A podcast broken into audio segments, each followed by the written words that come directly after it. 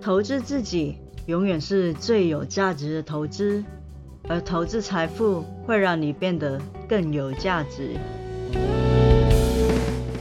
大家好，这里是财富自由的路上，定期为大家带来理财观念与投资资讯，请多多关注哦。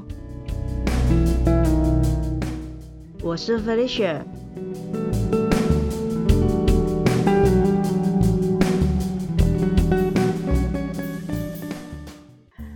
礼拜大盘震荡很剧烈，但我相信很多听我节目的朋友应该不太会追高杀低吧，所以大家应该没有什么亏损吧。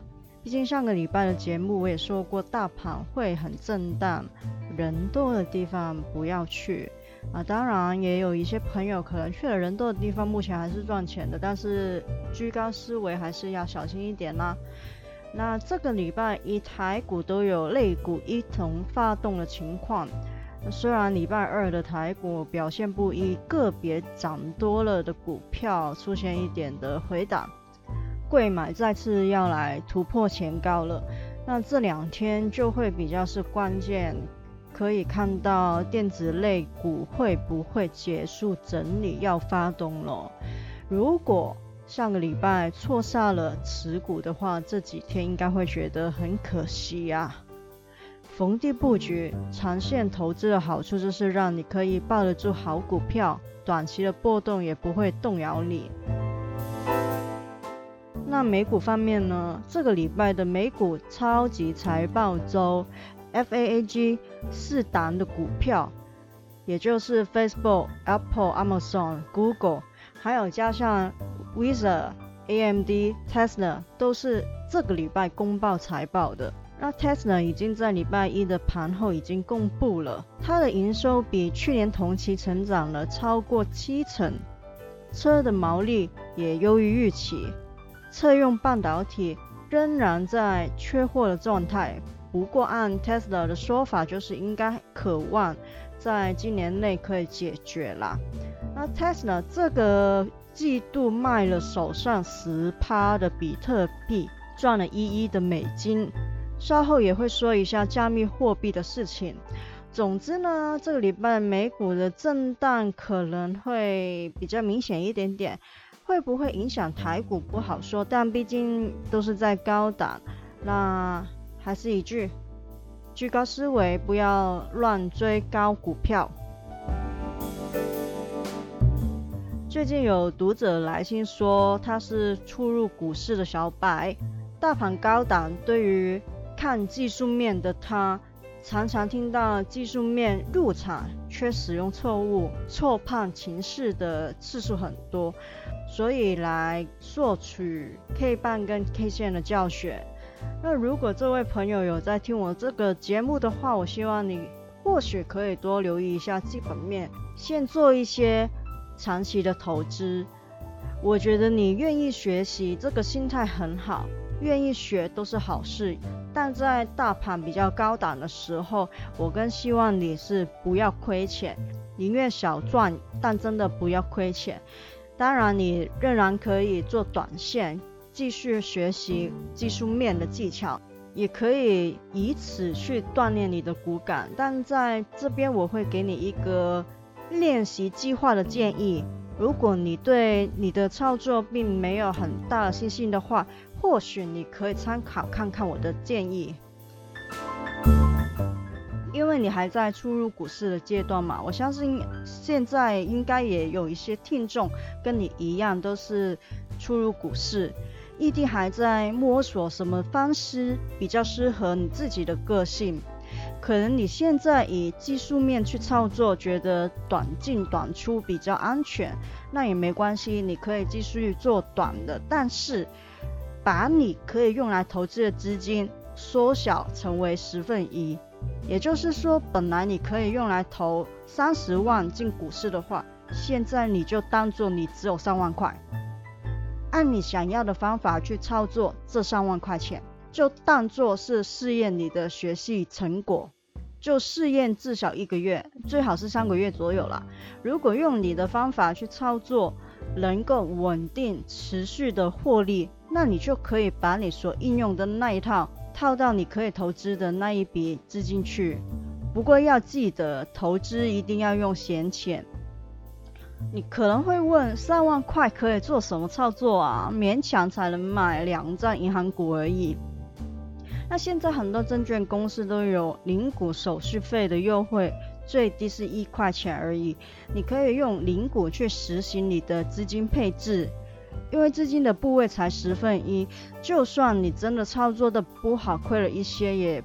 不会很痛，但如果你压全部的投资资金进去，那像上个礼拜四很多个股都是杀半根下来，甚至是锁跌停的，你就会很慌张，不知道该怎么办，可能就会不小心的低杀出去了。所以用十分一的资金去尝试，但是你的心态要把这十分一就当做是你全部能够投资的资金。去考虑怎么去搭配不同的股票或者是 ETF，怎样才能稳定的持续的赚钱？就算其中一两档短暂的回档亏损，但是整体的账面都可以赚钱。这段时间好好的训练股感，熟悉市场的脉搏，也可以让你了解不同的股票其实也有不同的个性。要怎么去拿捏，怎么去把握时机？其实你认真的做功课，实现三个月，应该能够大概摸索出来。三个月如果真的觉得太困难的话，觉得会错过行情，小赚很多的话，也希望至少你可以实施一个月试试看。小量的资金就算亏了一点，只要你有长进，了解自己的问题所在。有学识到的话，都是一件好事。亏了一点就当做是缴学费。要知道，其实很多明知道自己是小白的人，还不愿意去学，什么都听名牌，哪里人多就去哪里，还要没有时间盯盘。大户法人不割这些乱来的韭菜，也太浪费了吧！别说那一档股票是做什么了，连是什么类别都不知道就跟风买了。朋友去劝他，这样买很容易亏钱，又没有时间盯盘，倒不如不买，至少不亏。那个人还会说，才一张而已啦，还好啦，亏了就当做是缴学费嘛。哎，不好意思，像那位同学知道自己是小白，虚心的求教，学了会变聪明的才叫缴学费。你这种亏了，下一次还是没有奖金，继续跟风的。那不叫缴学费，那叫缴智商税。OK，智商是个好东西，希望大家都有。讲一次两次都劝不听的，就放生他吧。最难救的就是这种刚入股市就大牛市乱买都赚钱的人，劝不听的，毕竟他乱买就赚了，用不着听你苦口婆心，也用不着做功课。大牛市要大亏钱，还真的比大赚钱要难。但用幸运赚来的钱，终究会用实力赔回去的。我们就走着看吧。另外，还有一位听众来信问了一个问题，他问我对加密货币的看法，问我现在挖矿还来得及吗？值不值得去投资？为此。我还真的用我在两年前购入的电竞笔记本，勉勉强强的试挖了三天的矿来实现一下。我想说，应该要亲自体会一下操作的难易度，说出来会比单纯的纸上谈兵有说服力嘛。我无意在这里很详细的讲解什么是加密货币，什么是区块链。我会用最简单的方法，大概的说一下，让你们比较容易去理解。在实物上，我们可以理解挖矿的行为就好像是很多人在拼拼图。你可以想象，区块链就是有很多不同的图画，像这一块是 Spiderman 的图像，另外一块是龙猫的图像，隔壁在拼的可能是星夜的图画。那每一幅图都有很多细碎的拼图，要把它拼起来，才能真正成为一幅图画。那区块就是有很多块的拼图。挖矿就是在拼拼图，但是只有拼上最后一块的人才能够得到这个区块，才会有所谓的矿池出现。只要矿池里有一个人得到最后一块，就就可以按付出的算力分配收益，增加大家能够分到收益的可能。那挖矿提供的算力为什么会产出加密货币？背后有很复杂的理论，这边就先略过。反正不同的币要求的算力是不一样的。像比特币，现在没有几个家用的玩家在挖了，因为挖不过握有大量特殊晶片的矿产。现在的显卡缺是因为以太币为主，因为它是吃 GPU 的算力。像门罗币就是吃 CPU 的算力，而为什么以前用低阶的显卡都能挖，现在一定要用比较高阶的呢？因为大多的加密货币每到一个设定的数量或者是时段都会产量减半，所以你要用算力更强的显卡或者 CPU 去增。另外，像以太币，为什么去年还能用四 G 的显卡去挖，但是现在不行呢？因为在挖的过程里面会一直产出名为 DAG 的档案。简单来说，你可以理解为挖矿这个行为会在伺服器产生一些 data，而你必须要有比那一块大的 data 更大的机体才能够计算货币。那以太币的 DAG 档案在去年年底其实已经达到四 G，所以四 G 的显卡在今年就没有办法使用。很多人推估六 G 的显卡可以坚持到二零二四年的年初，但是越来越多人加入挖以太币，会不会加快进程？不好说。所以今年其实应该是有一堆四 G 的显卡被矿工淘汰的。不然就是拿来挖所谓的小币。小币呢，就是相对以太币、比特币来说，规模很小、价值也小的加密货币。例如说是马斯克很喜欢的狗狗币。像比特币和以太币都会有很大的波动风险，甚至很可能目前就是个大的泡沫。那可想而知。币值的飙升，甚至飙到几百倍的小币来说，波动和风险就更高了。比特币和以太币说是投资也可以接受，但小币的话，个人认为真的比较是在投信仰，或是真的就赌它一把大小，风险真的不小。除了加密货币可能的泡沫爆破。还有各国政府的政策的风险，心脏不够大颗，就我不建议掺一脚啦。那我也实现了三天的挖矿，因为比特币是专业挖矿的，轮不到我。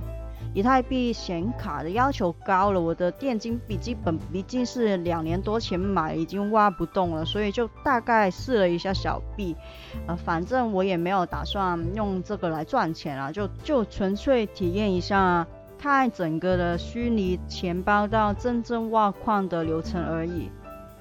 那现在的资讯真的是很发达，辅助的工具有很多。甚至有一些是专门用来挖矿的系统软体，我只是很简单的用我的笔记本，用 Windows 的系统以及现有的配置，所有原生的设定我都没有去改变的情况下去挖矿。当然，比较专业的可能他们会去调显卡或是去超频之类的，反正这些我全都没有做。个人的感想是，难怪很多人都去挖矿。因为门槛现在来说真的是不高，除非你要挖的是比特币，就算是以太币，其实方法都是类似的。要拼的其实是撒钱去买设备，水的显卡算力强，又低温省电，或是你家的电费就是特别的便宜，你就有优势。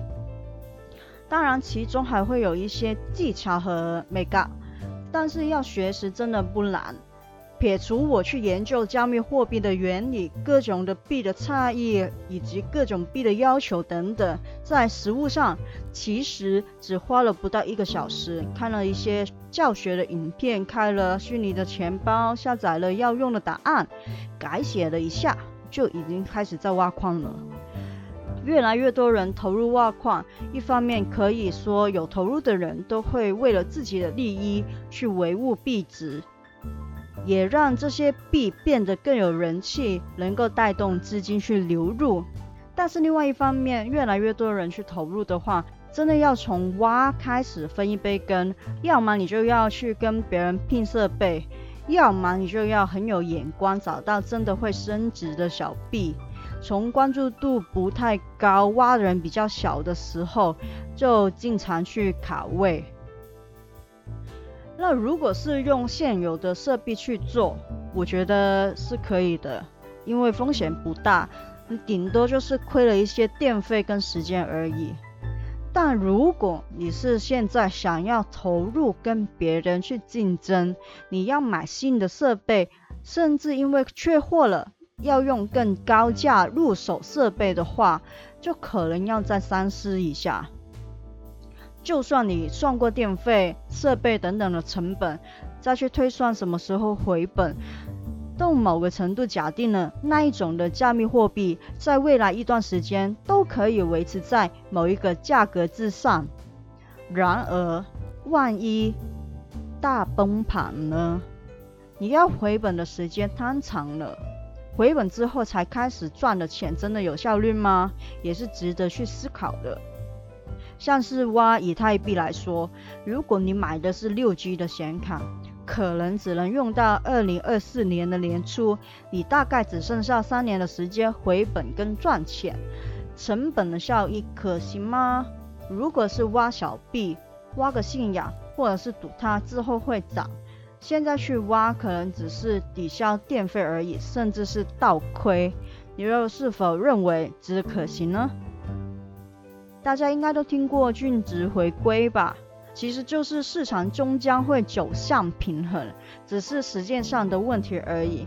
加密货币也是如此，我们谁都不知道加密货币的浪潮能够持续多久，所以谁也。很难去说现在投入去挖矿值不值得，我也只能提出当中可能会出现的一些问题，让你在做决定的时候有多一点角度可以协助你思考。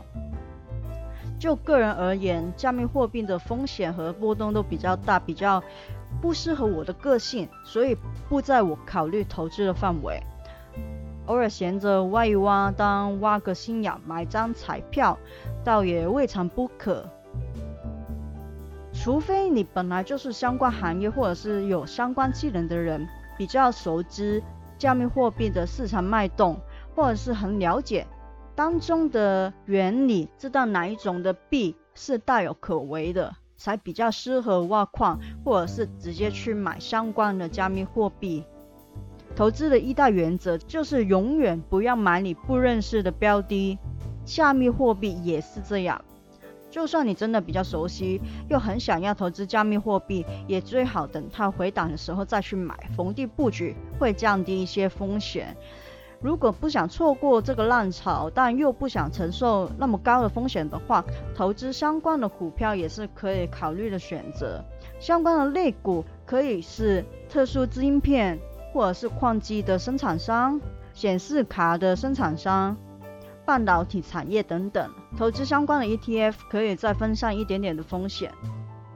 而另外一方面，也可以考虑一下电子支付相关的股票跟 ETF，像是第三方的支付、移动的支付、应用的软体和服务等等，像是 ARKF、IPAY 都是相关的 ETF，可以留意一下。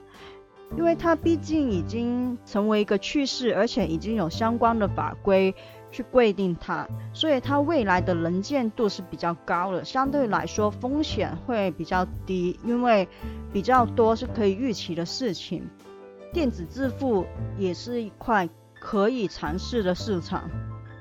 另外，随着电子支付成为趋势，加密货币也慢慢进入主流的事业。资讯安全，简称治安，也是很重要。前几天广达被害，泄露苹果的设计图，就凸显了治安的重要性。被害无关痛痒的资料也就罢了，但如果是直接被害走大量的资金或者是重要的资讯呢？客户会否对公司失去信心而转单呢？个人层面上，如果一般市民被害，损失的金钱和个资怎么办呢？常常都听到有人的信用卡被盗刷，那如果是自己的虚拟钱包被盗，或者是电子支付被害，又怎么办呢？我认为治安会越来越受到重视，相关的股票或者是 ETF 也可以留意一下，逢低布局。那有关虚拟货币，我会再整理一下，把它写成文章。下个礼拜，呃，我想应该礼拜三可以发布。如果有兴趣重温的朋友，到时候可以去我的网站 r o a d t o f i r e n o w dot com，road to f i r e now dot com 上面去看看。今天的节目就到这里，希望大家喜欢。喜欢的话，请分享给你的朋友、亲人听听看。我是 Felicia，下次见，拜拜。